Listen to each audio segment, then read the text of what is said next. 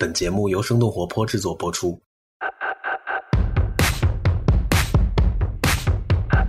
Hello Hello，大家好，我是今天的客座主播子珊。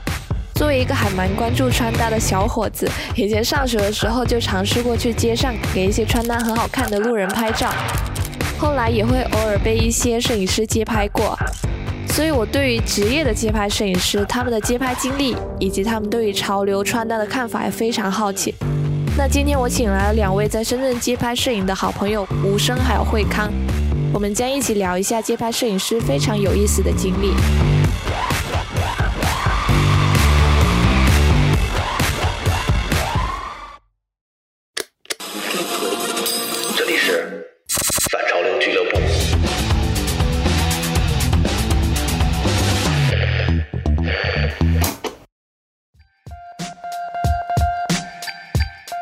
大家好，欢迎收听本期的反潮流俱乐部，我是本期的主播子珊，很高兴跟大家见面。今天我们要一起聊的嘉宾是来自深圳的两位街拍摄影师吴声还有惠康。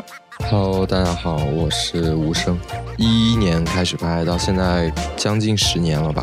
大家好，我是惠康，我是一六年开始拍了，四年左右时间吧。街拍摄影师跟普通的摄影师有什么不一样呢？呃，我觉得街拍摄影师很多就是他的环境、还有光线，还有一些拍摄的内容是没有提前准备和安排好的，有很多东西是随机突然发生的这样。摄写真摄影师他们更在乎是那个情绪吧，就是模特的情绪，就是那个人物的情绪。然后我们更重要的是把控搭配服装这一块，跟整个场景的一些配合吧。就可能写真拍的是它以人为中心的吧，然后我们时尚街拍摄影师可能拍的是以服装搭配为第一位的。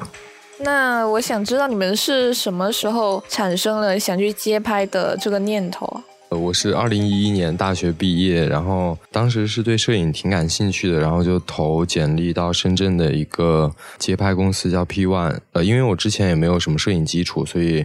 我只能用幸运来形容，因为当时还挺多人去来应聘的。当时我那一年街拍在全国来说是非常非常新的一个领域，然后有很多人对这个领域比较充满好奇，而且没有真正的体验过。因为之前好像大家理解的都是一些国外的一些街拍、时装周、一些外模、一些纽约、伦敦这种的画面，然后现在突然在中国我们本地有这种所谓的街拍摄影师，那就大家都是比较好奇的吧，而且比较感兴趣的。那当时应该也挺少，真的算得上是街拍摄影师的人。对，当时我们入行可以说是，我觉得是比较属于算潮流前线的一些职业了。然后很多人听到你是做街拍摄影师，他们第一个感觉就是哇，你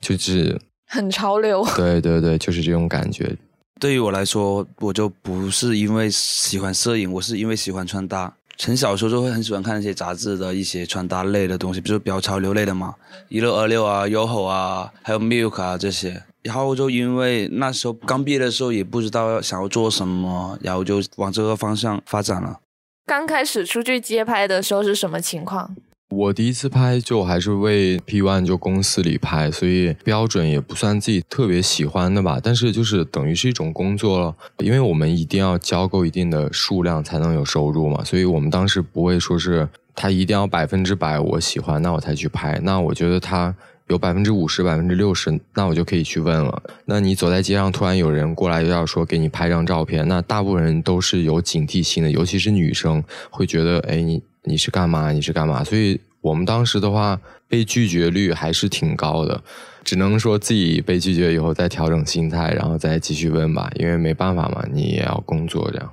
那你被拒绝的时候是什么心情？心里有点哦叉叉这样的，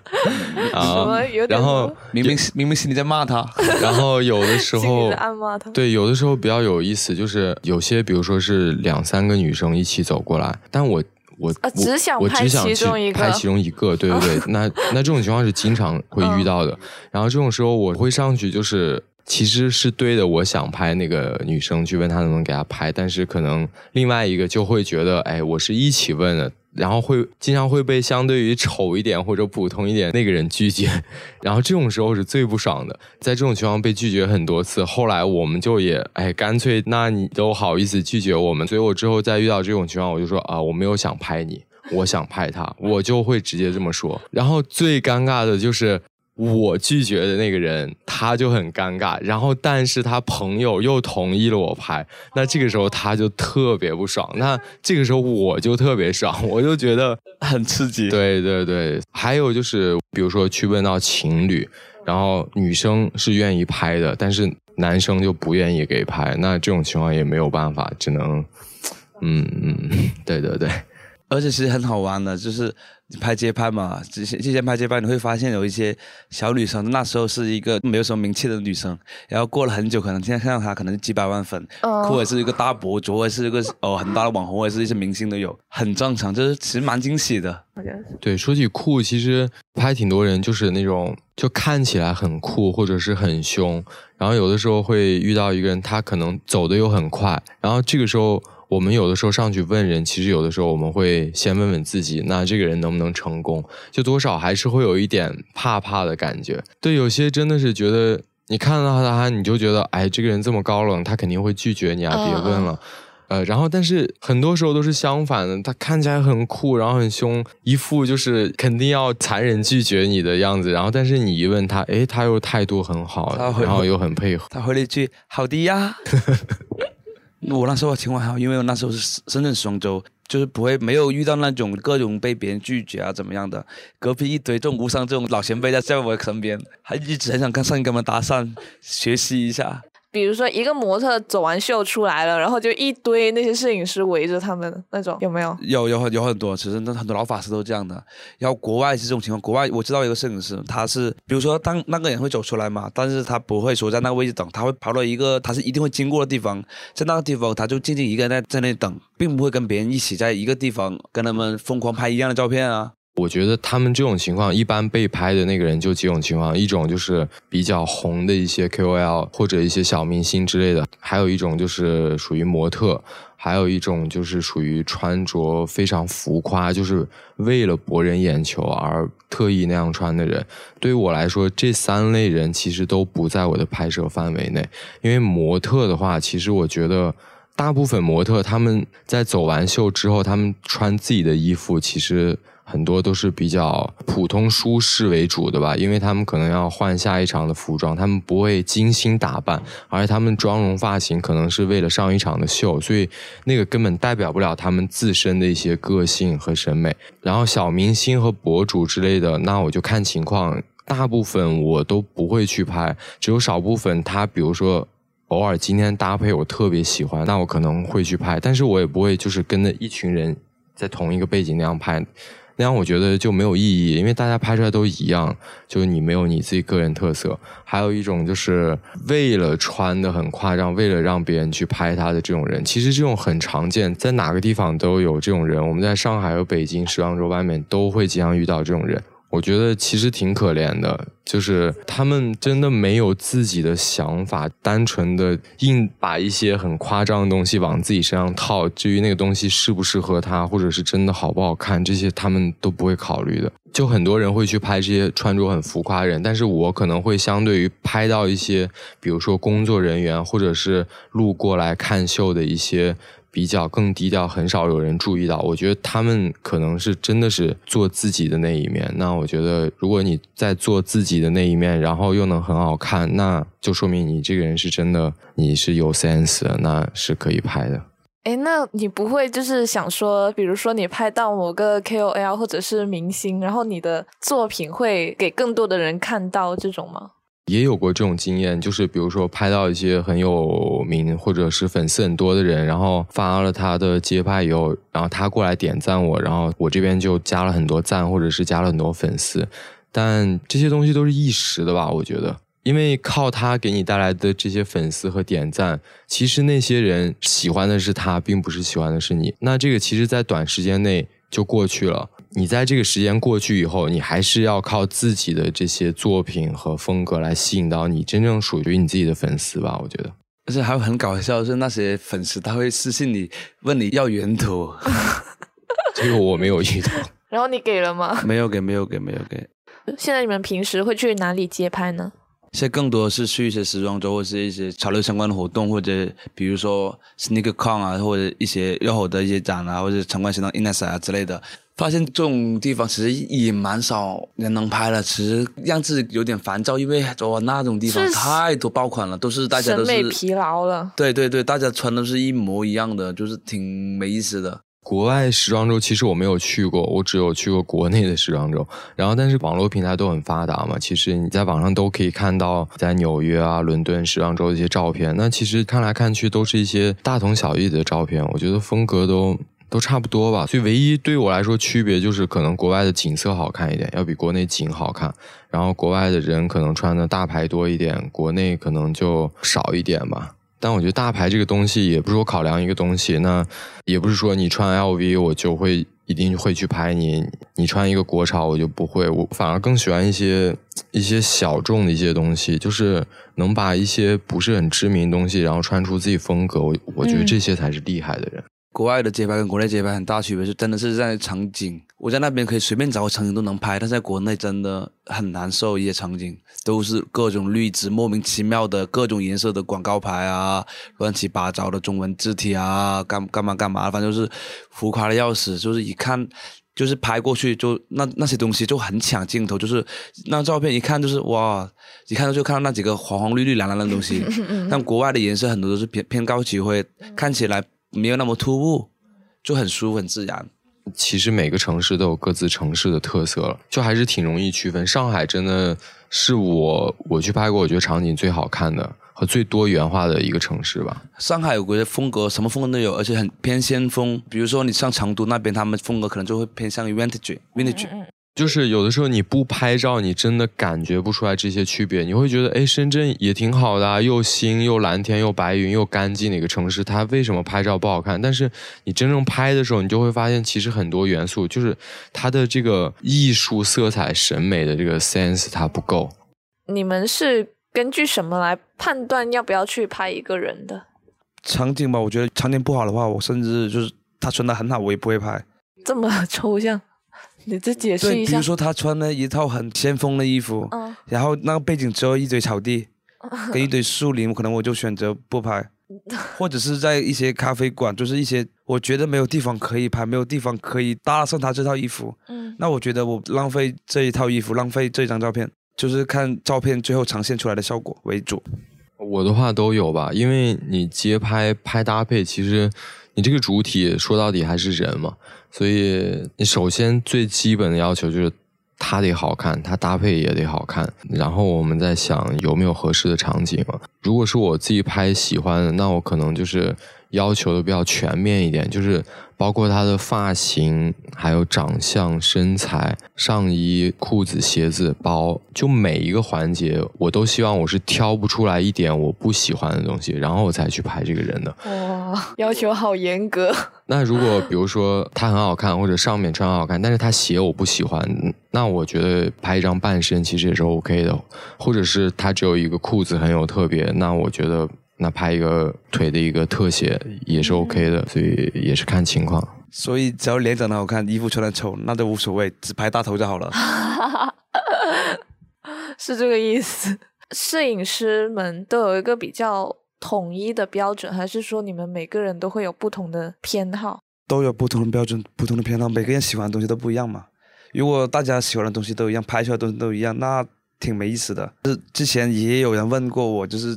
区分不出来我跟一些普通那种三里屯街拍的区别，但是其实他就后面看多了，他就能分辨出来。然后我可能普通人可能不太了解，看不出来我我跟木山的风格吧。但是比如说有一些粉丝就是关注我们比较久的，比如说我们在一篇公众号上出现的照片顺序打乱了，但是有一些人他就能很很明显的分别出来跟我说这几张这张是你拍的，另外几张是谁拍的，有些就能分辨分辨的出来。其实看多的话，很明显能 feel 得到那个区别的。首先从选人能分辨出来我们个人风格，然后第二个就是从照片的拍摄构图还有色调吧。那色调这个东西，因为每个人用的相机也不一样，镜头也不一样，然后后期也不一样，然后喜欢的这个明暗对比都不一样，所以这个其实调多了，每个人都会有自己特定的一种色调风格吧。那你们这种是一直拍摄以来经验积累出来的，还是说你们会受到某个人啊，或者是某个杂志啊什么东西之类的影响吗？会受到影响，因为其实大家没有什么渠道去学习，肯定是看着更厉害的人，但是我们不会说一味的去追求他的风格，我们会。在他的风格中，可能学到一点东西吧。哦，比如说，原来可以这个角度来拍摄这些东西，或者是以这个颜色啊、这种风格啊，学到一点点，然后加上自己的风格来进行这个不一样的诠释嘛。比如说哪些人和我的话，刚入行，我是很喜欢那个呃韩国一个街拍摄影师叫杨君库，然后啊，对对对。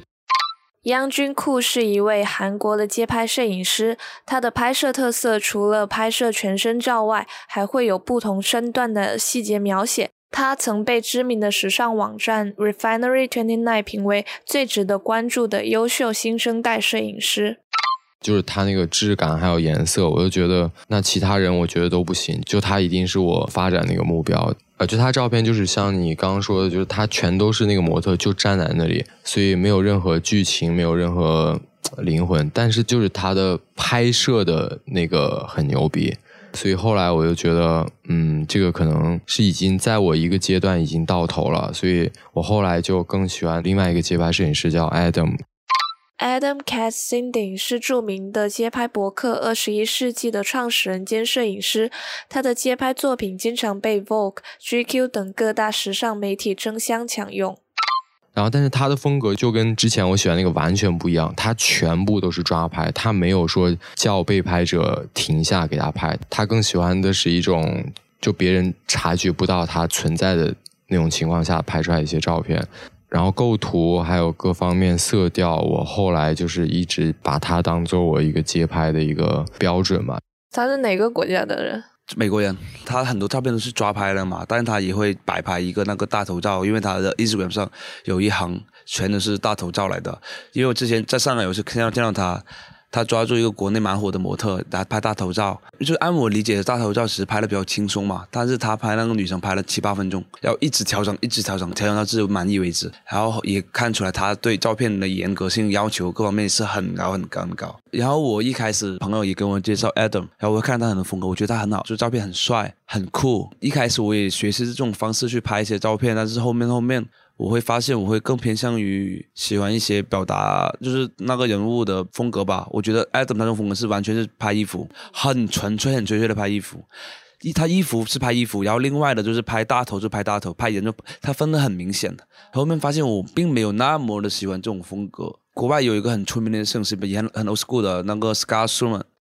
Scott Kuhlman 是一位美国的街拍摄影师，他于2005年创办了他的时装博客 The Sartorialist，被《时代周刊》评为时尚界最具影响力的百强之一。然后他也是我一个朋友的偶像嘛，他是按他风格来拍的。然后后面我就觉得中国有一个街拍摄影师叫张嘉音，那个也很很 old school 的一个摄影师了，也做了很久在上海那边。但因为我最近看到他跟一些品牌合作嘛。我觉得他那种调性的合作调性的街拍，我觉得真的是很厉害很厉害，而且我觉得那个品牌给他的包容度也很高，我其实蛮羡慕的。他也是 Scott 的铁粉，铁粉也是。很明显，我觉得每个每个每每个街拍摄影师都有自己就是喜欢的那个顶端偶像级别的一个摄影师，所以大家都会趋近于自己喜欢的那个风格吧。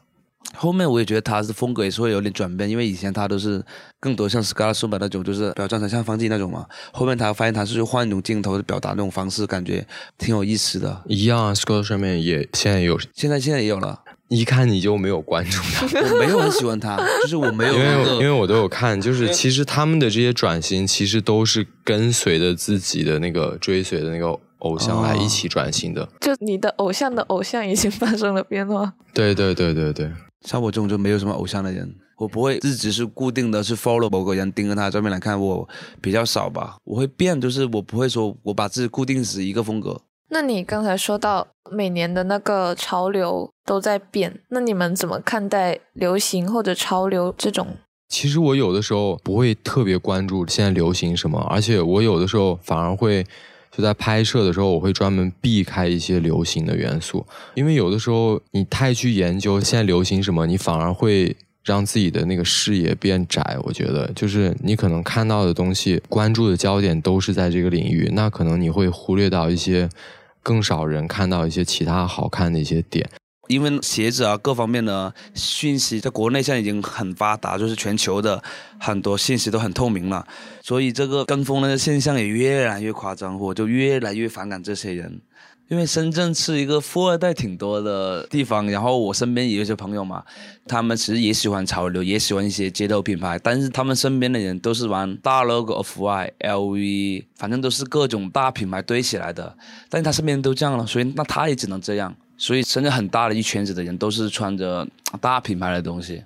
然后所以就变慢慢慢慢的变成好难拍到一个人，好难拍到一个人。就比如说前两年吧，呃，椰子啊很流行啊，然后巴黎世家的老爹鞋啊这些，我就觉得那我拍摄就一定不会拍这些人啊，而且我会专门避开这些，就可能它真的很好看，但是。它有这些元素，那我就会去避开。我就觉得就不好看啊，就是它可能本身这个东西是很好看，但是因为大家就很跟风、很盲目的去追求它，然后让这个东西让我觉得它不好看了，就是这样。那我从一个客观的角度来说，比如有一些媒体，有一些人。拍一些照片，它是为了表达我当季的流行风格。现在这季流行什么，那我就应该去拍这些。但是，比如说我自己的 ins，我自己的博客之类的，我想表达的东西不是这一块，那我就没有必要去拍。我只需要拍我自己想表达、有我自己风格的东西在就好了。我是挺讨厌跟风，但是我是觉得就是潮流这东西，你知道是看你怎么运用它。就是它，你这个流行的物品在身上，就是还是那句话嘛，就是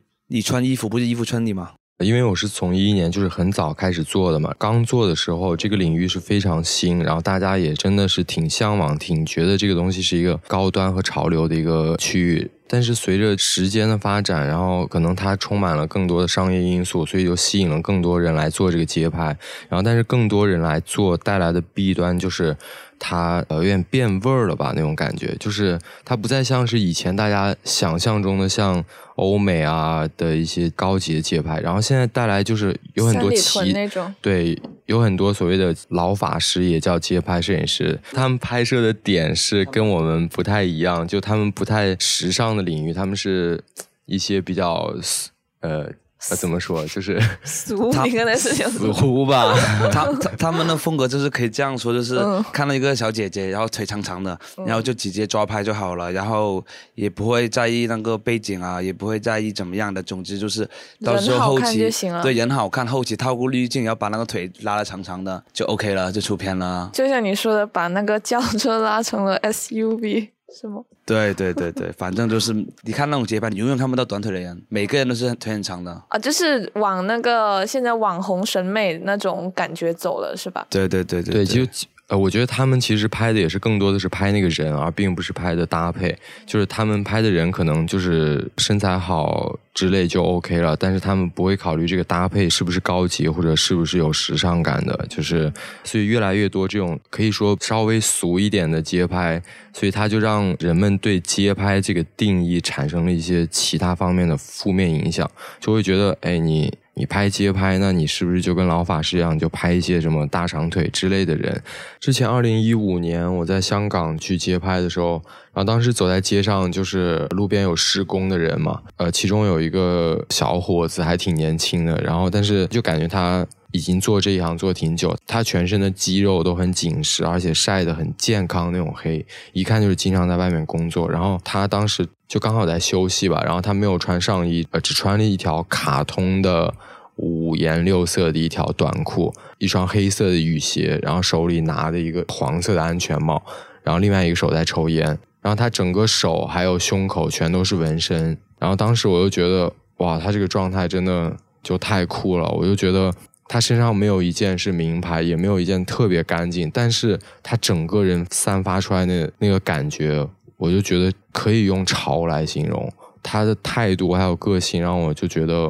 我没有办法不去拍这样一个人，所以我当时就跟他说，让他抽烟，我去拍他一张，然后他也是完全 OK。我镜头对他的时候，他展现出来的状态完全没有害羞。他还是就有一种吊儿郎当的那种自然感，我就觉得真的很酷，所以也让我当时觉得，哎，其实潮流街拍这个东西，并不一定一定要关注的那一小圈子人。其实，在很多其他不是潮流行业的人，他的那个性格到那个点，那完全都可以拍。他是渗透在各个行业之中的。那那个时候也让我就是有一些转变吧，可能会观察更多的一些人。这样，平时生活中真的就有很多酷的人在你身边，只是你有没有注意到他而已。有一年上海时装周那个 label 会的时候，就是我第一天的时候，我拍到一张我很满意的照片，就是一个工作人员嘛，他在里面布展，他那贴了海报之类的，然后我抓到，然后我就发现很认真的在工作，而且他们的衣服风格也完全不亚于